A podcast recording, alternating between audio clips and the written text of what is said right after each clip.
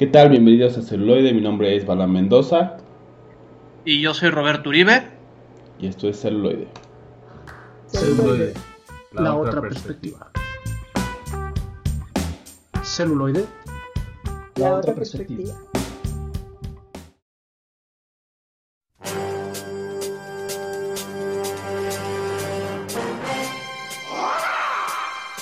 Así es, como lo pueden escuchar. En el fondo, hoy vamos a hablar de un icónico personaje que murió muy joven, ¿no? Murió súper joven. Sí, a sus 40 años, dejando un, un legado.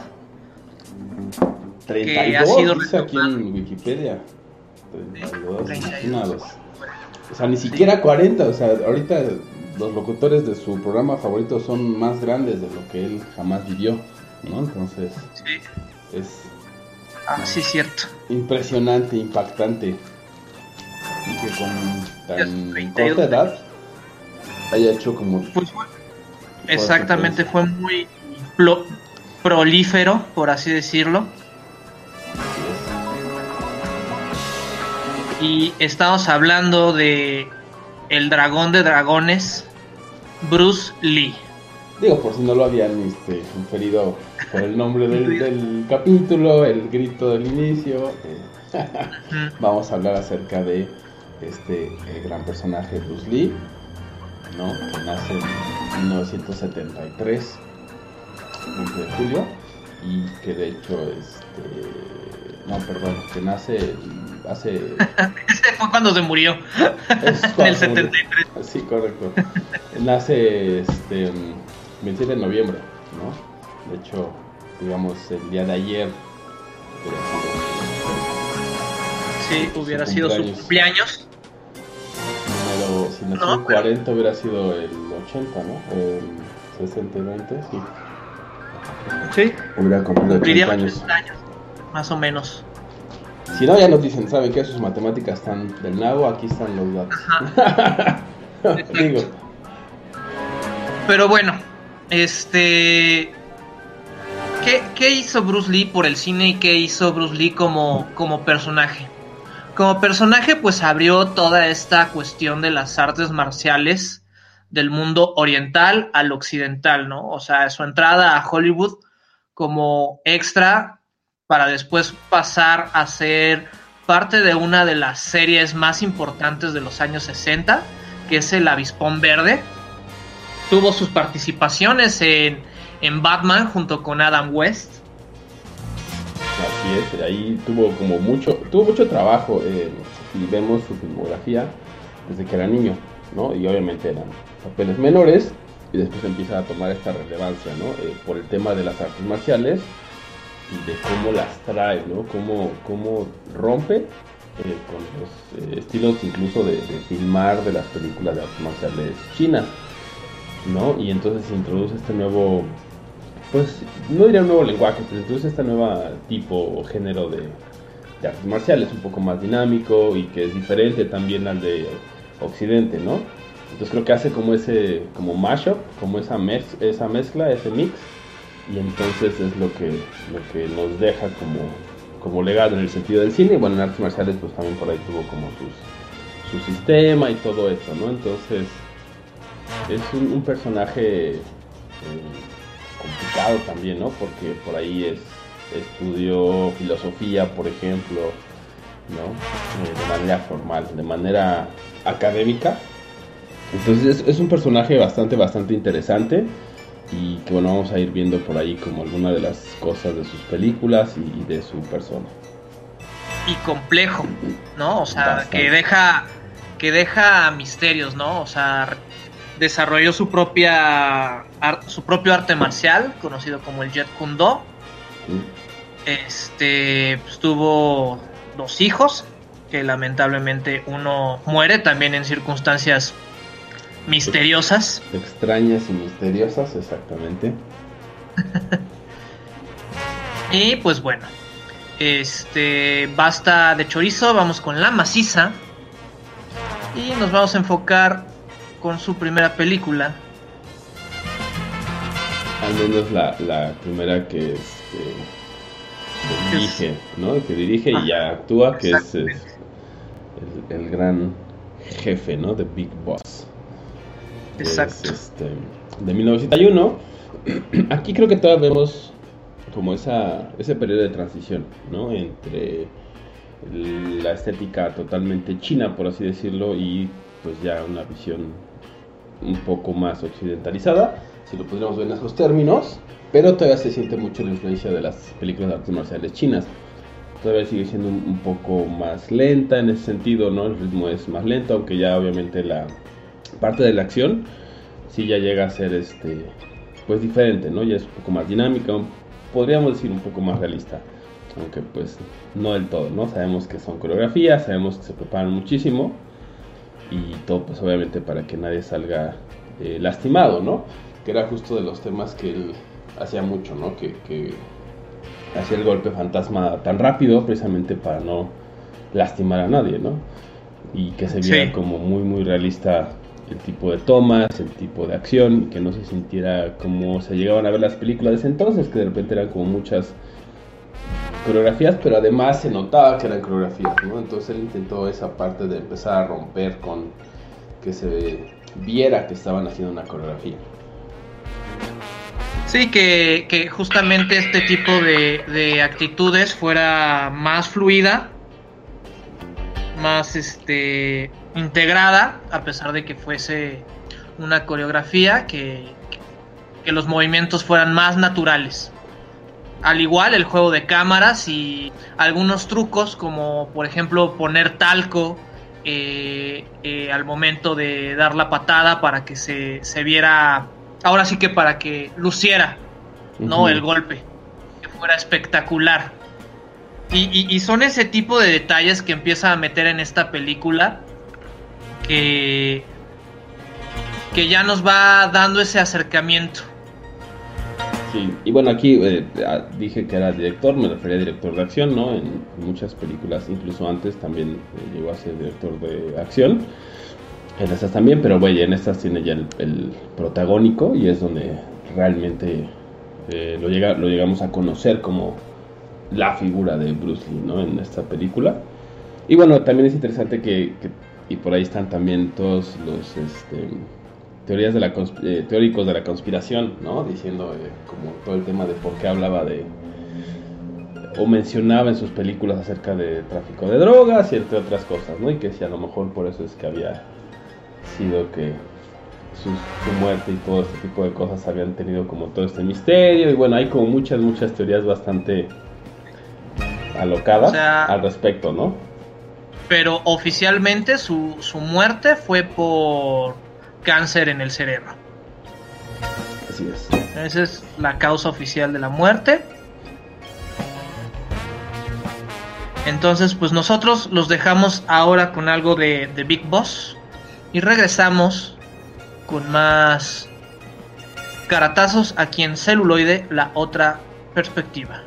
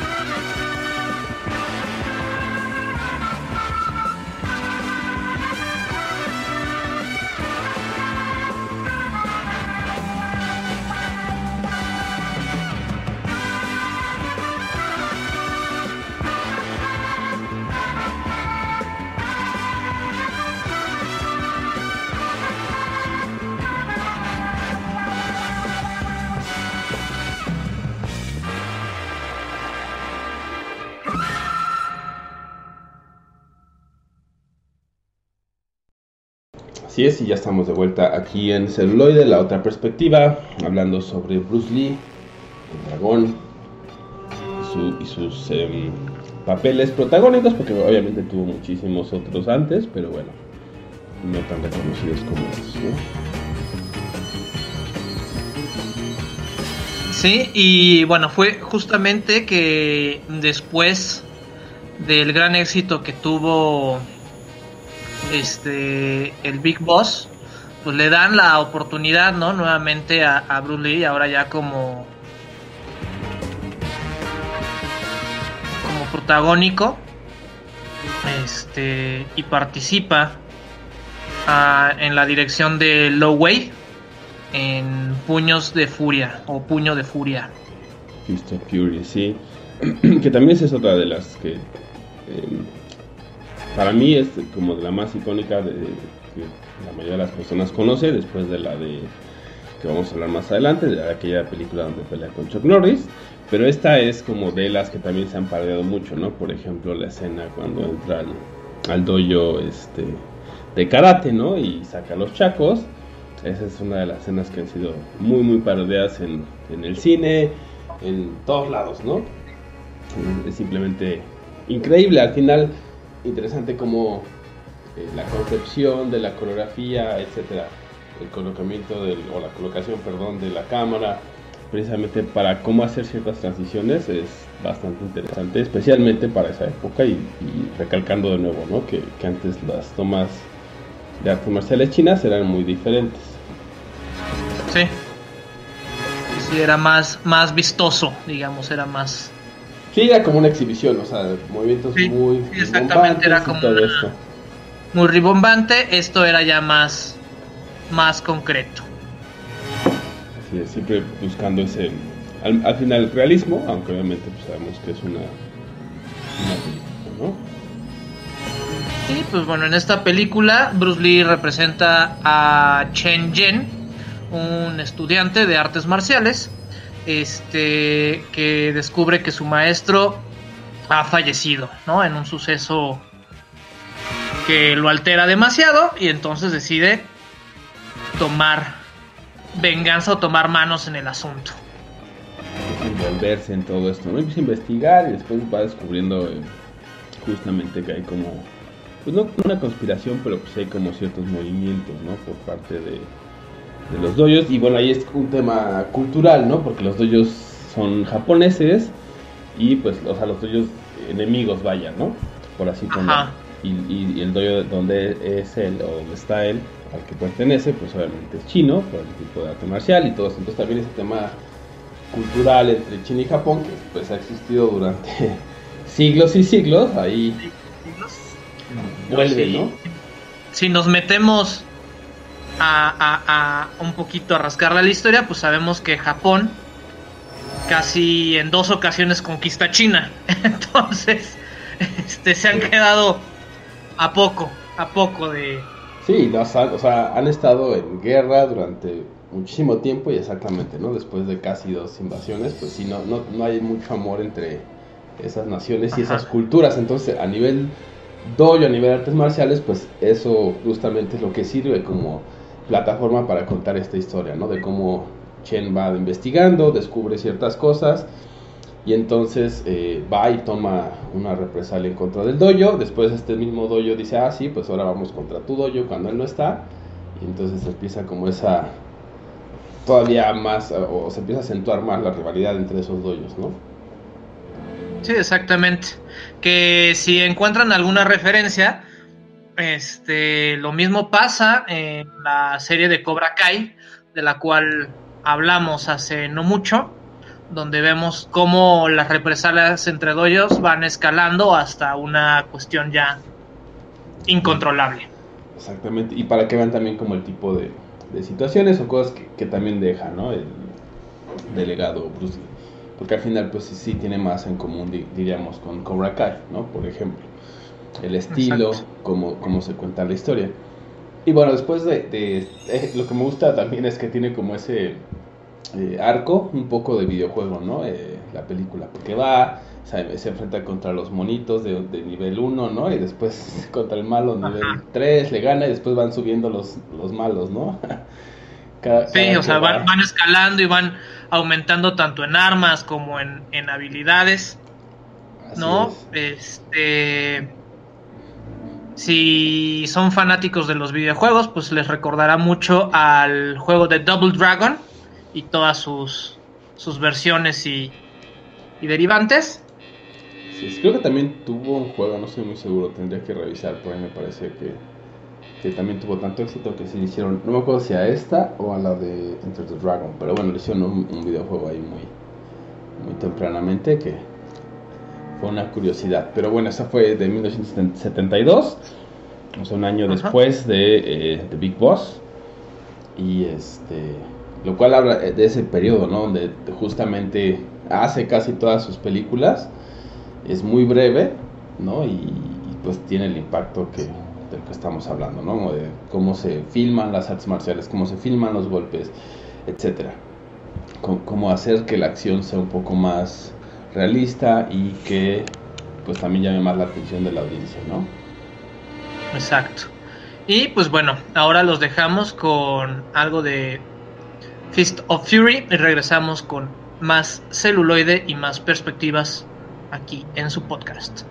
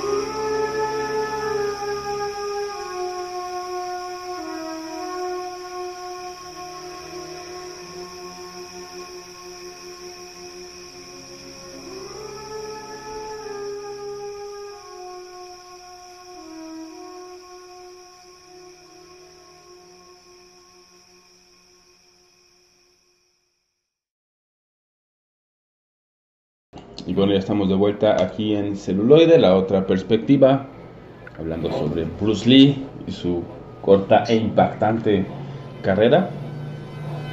Sí, Eh, sí, sí. Y bueno, más adelante también vamos a hablar un poco de las películas justamente que hablan de su vida o donde lo mencionan o donde salen, ¿no? Entonces también sería una parte interesante. Pero por ahora vamos con otra película que, Sí. como decíamos, ya, ya se ve un poco más obsesionado con todo. Sí. Yo creo que esta película es donde realmente da como el salto, o sea, y deja de ser el actor para convertirse en el productor, ¿no? Este, en esta película podemos ver en los créditos que prácticamente también era el que barría el set, porque está inmiscuido en la dirección, en la dirección de cámara, en Producción, eh, guion. en la producción, en el guion. O sea, prácticamente entrabas al cine y Bruce Lee era el que te cortaba el boleto. Te daba la bienvenida. Ajá. ¿No? Lo cual es, es muy interesante porque aquí ya, digamos, se ganó la confianza de muchos productores y de mucho. y del gremio de Hollywood y, y entró a hacer esta película bastante, bastante padre, donde también comparte créditos con, con Chuck Norris y de hecho creo que es el único ser en esta vida que le ha ganado algo a Chuck Norris. Hablando en este términos eh, del internet. en términos del internet. Este, con una fotografía muy padre de, de Roma, ¿no? Aquí encontramos que unos mafiosos intentan extorsionar un restaurante chino y justamente llega este personaje interpretado por Bruce Lee a poner orden. Sí, y bueno, pues aquí justamente es, digamos, como su creación, ¿no? Como estamos diciendo, completa, ¿no? De su visión. Y podemos ver el tipo de nuevo de, de peleas, las que él quiso hacer. Y todo esto queda, ¿no? Como, como ese legado que decimos, esa huella, ¿no? Que, que deja. Y otra de las cosas interesantes es que en Estados Unidos salió como el regreso del dragón. Porque salió después, o sea, hubo ahí un tema con... Que, como- De la distribución y Exactamente. Como salieron, entonces quedó como la segunda en lugar de, de, de Enter the Dragon y Weight of the Dragon. Dijeron, no, pues no la podemos poner con ese nombre, pone como el regreso del dragón y ya. Eh, solucionado, ¿no? Fue más como un tema de marketing. Por si algunas personas tenían como la duda de por qué, que si esa era otra película, es esta misma. Aquí justamente, ¿no? La trama, vamos viendo cómo... eh, tenía mucho ese sentido, como siento yo, de, del videojuego. Vuelvo a lo mismo porque vamos viendo cómo avanza, ¿no? En este caso ya por locaciones y todo, hasta que llega al Coliseo Romano y es donde tiene la famosa pelea con Chuck Norris, ¿no? Sí. Y lo que estábamos platicando el otro día que, que le estábamos viendo, Balam y yo, es de que las tomas del Coliseo Romano, de donde hacen, digamos, la- las tomas y los lugares a donde se suben, son puntos en los que actualmente ya no te permitirían estar. Sí, no, ya. Entonces, pues, es una suerte tener ese tipo de, de tomas. Así es. Ya no, ya no es fácil y además, pues no solo por los años, por todo lo que ha pasado, ya aunque tenga los permisos es, es difícil que te dejen hacer algo así, ¿no? Entonces también esa es otra parte que cumple, y lo hemos dicho, ¿no? Que cumple el cine, eh, que también es documentar, aunque no siempre lo quiera hacer, ¿no? Que siempre va a documentar una época en donde fue, eh, la época en la que fue filmado, por ejemplo, y aquí no es la excepción. Eh, aquí, por ejemplo, vemos algo que, que también ha sido muy imitado incluso ahora hasta en los videojuegos, que también es la influencia del dragón, ¿no? De Bruce Lee, es esta toma que, eh, si lo vemos como los caballos del, del zodiaco, ¿no? Que se empieza como a mover así muy lento, lo vamos siguiendo en esa transición, en esa preparación, ¿no? Hacia su famoso golpe o patada.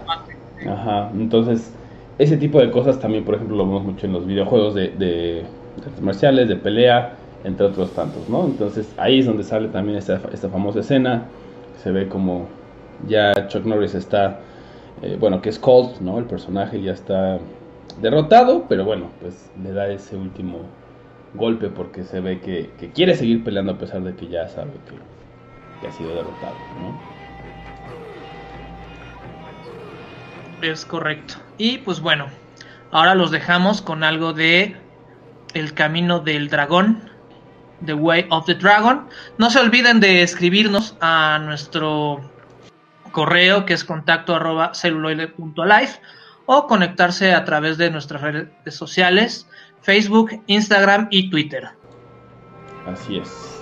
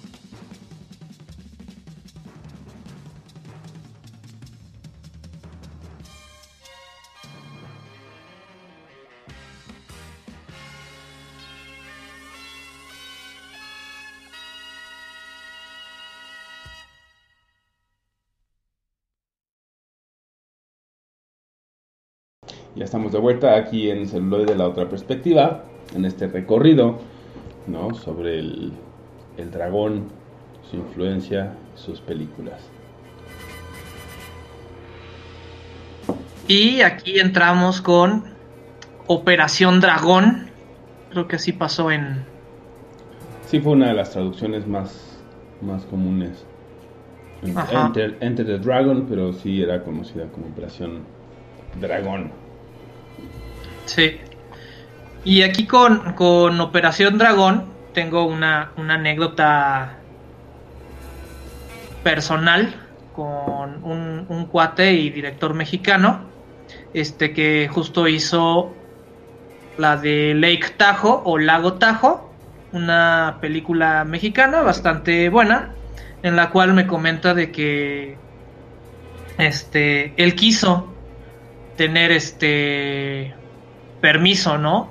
Para mostrar partes de imágenes de esta película, porque era parte de, su obra, ¿no? Se supone que los personajes salen o acaban de, de terminar de ver esa esa película y ahí es donde se desarrolla la historia.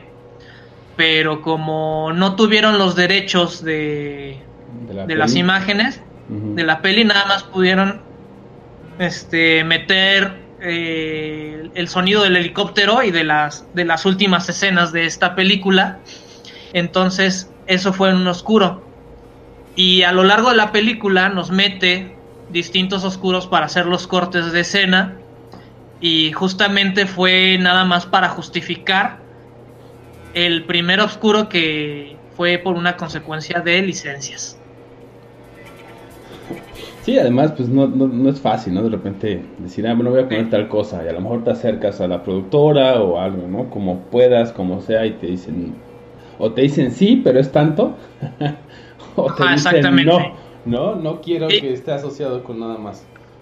Y, la mayoría de las producciones mexicanas pues no tiene el presupuesto como para comprar unos 5 segundos 10 segundos ¿no? de, Operación Dragón. Sí, no, no, definitivamente sería todo el presupuesto del, resto de la película en eso, ¿no? Entonces, sí. Pues sí. Es interesante y también pues cómo tienen que este, adaptarse a ello y como, como hizo, ¿no?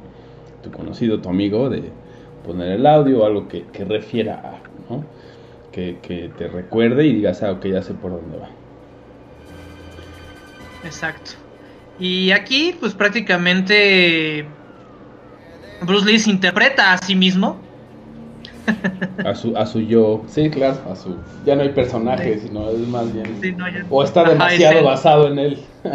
Ajá. 90%, basado en él, sí, sí.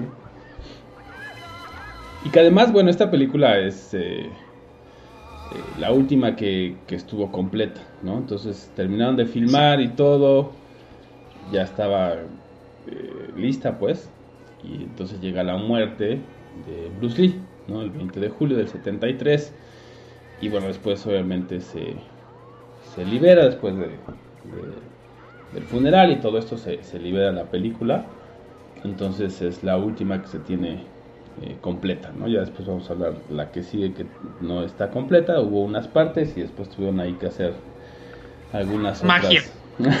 tuvieron pues, magia. Pues, yo diría que más que magia tuvieron que ponerle un parche, ¿no? Hubiera sido magia si hubieran hecho algo diferente y hubiera salido mejor, pero bueno, más allá de, de criticarla, ahorita vamos a hablar de Enter the Dragon, que bueno, es esta película que le decimos estaba completa, muere, la libera, ¿no?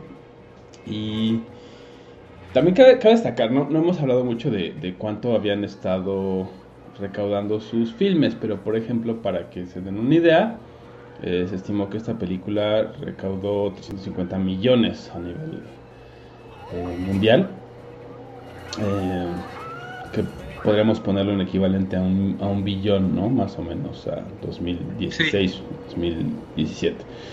Entonces, para que vean, o sea, que sí estaba también generando pues como las películas de ahora, ¿no? Como dicen, ah, sale Brad Pitt, ah, voy a ver esa película, ¿no? ¿Y cuánto genera? Sí, sí, o sea, ya, ya, tenía su, su nicho ya muy, este... Muy identificado y mucha gente iba a ver sus películas, ¿no? Entonces era redituable hacerlo. Muere por las este, esta enfermedad, liberan la película y este ya de todas maneras un poco para la siguiente, eh, o material para la siguiente película. De hecho, sí, el, personaje se llama Mr. Lee, ¿no? En esta, en esta película, por si no nos creían que está casi 90%, 90 y tantos por ciento basado en él. Y es, eh, pues eso, un instructor eh, de artes marciales, ¿no? Es Shaolin, como su entrenamiento y eh, se le acerca un agente de inteligencia, ¿no? Y quieren, em, pues, eh, investigar y obviamente arrestar a este, eh, pues, pues sí, como Lord del crimen, ¿no? Que se llama Han, que tiene su, su isla privada y bueno, ahí tienen como todo este tipo de como situaciones muy setenteras, ¿no? Una isla, ¿no? Un, este, torneo de artes marciales eh, prohibido, inmortal, ¿no? y que sale también Jackie Chan. aquí también sale Jackie Chan que su carrera fue más o menos a la par de Bruce Lee. Podría decirse que entró un poquito después, ¿no? Bruce Lee fue como la, la, punta de lanza y la ventaja de Jackie Chan es que él se enfocó más en la comedia. Posiblemente después hagamos un programa sobre Jackie Chan. Si ustedes lo quieren este, tener aquí, pues ya saben, comuníquense con nosotros por los medios digitales. Nosotros los dejamos con algo de este Operación Dragón, Into the Dragon, y regresamos con más celuloide, la otra perspectiva.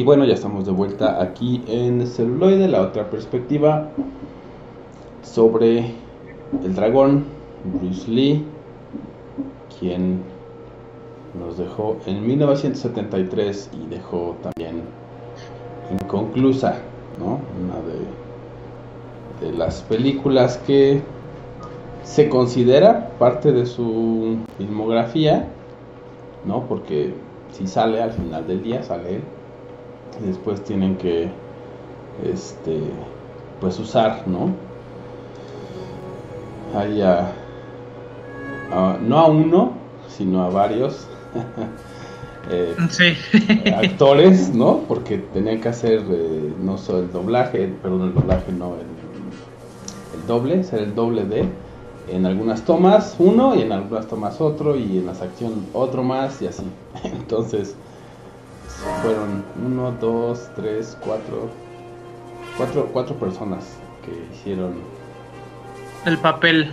La labor, sí, ¿no? De, completar esa película y es Game of Death, ¿no? Juego de la muerte.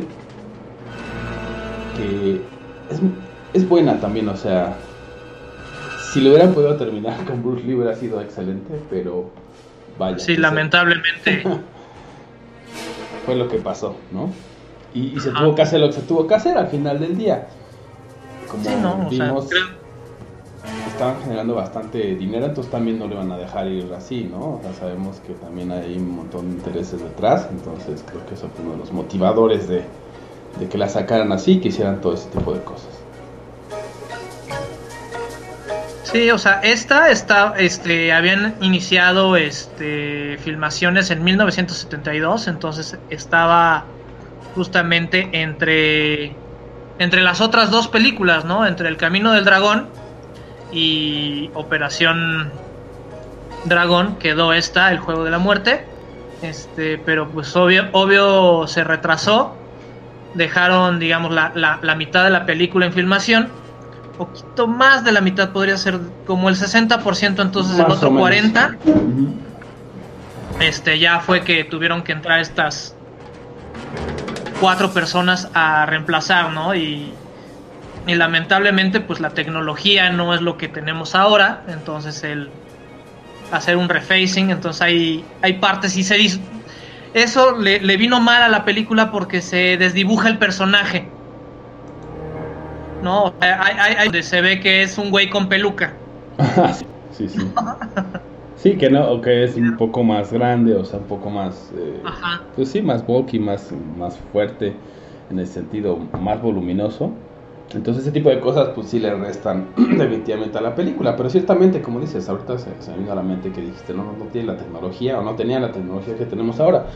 Simplemente ahorita con los deepfakes, ¿no? Con estos synthetic media, eh, pues sería muy fácil.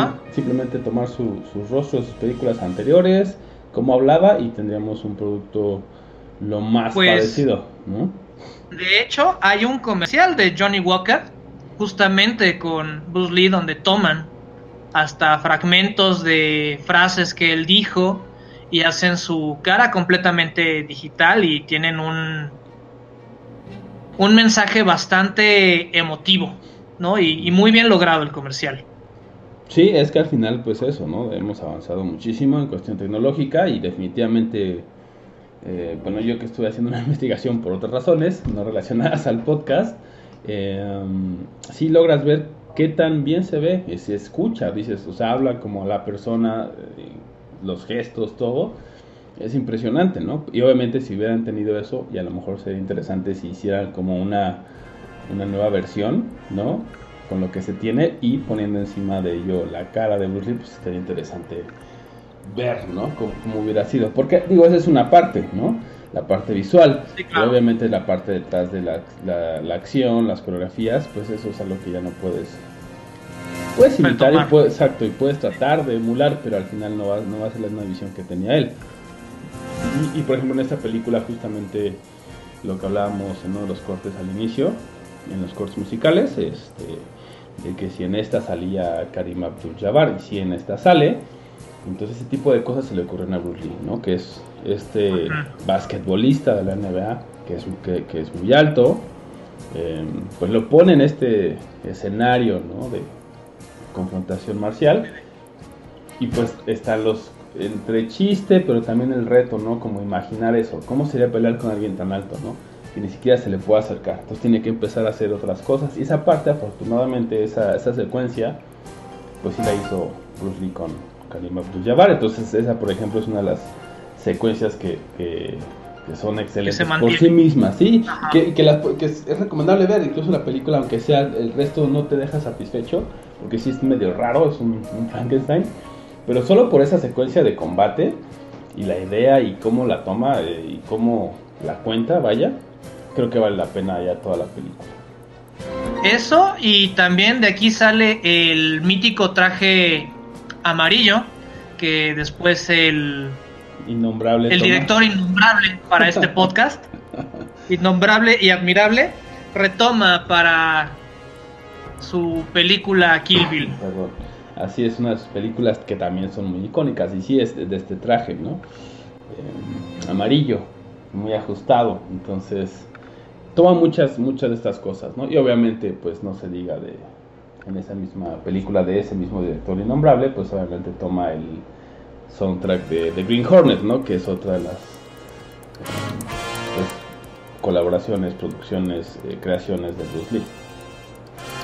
Exacto. Para que también y pues bueno. tuvo, ¿no? Hasta dónde llegó. Exactamente. Su influencia. Y pues bueno, este, los dejamos algo de, de Game of Death y regresamos con las recomendaciones.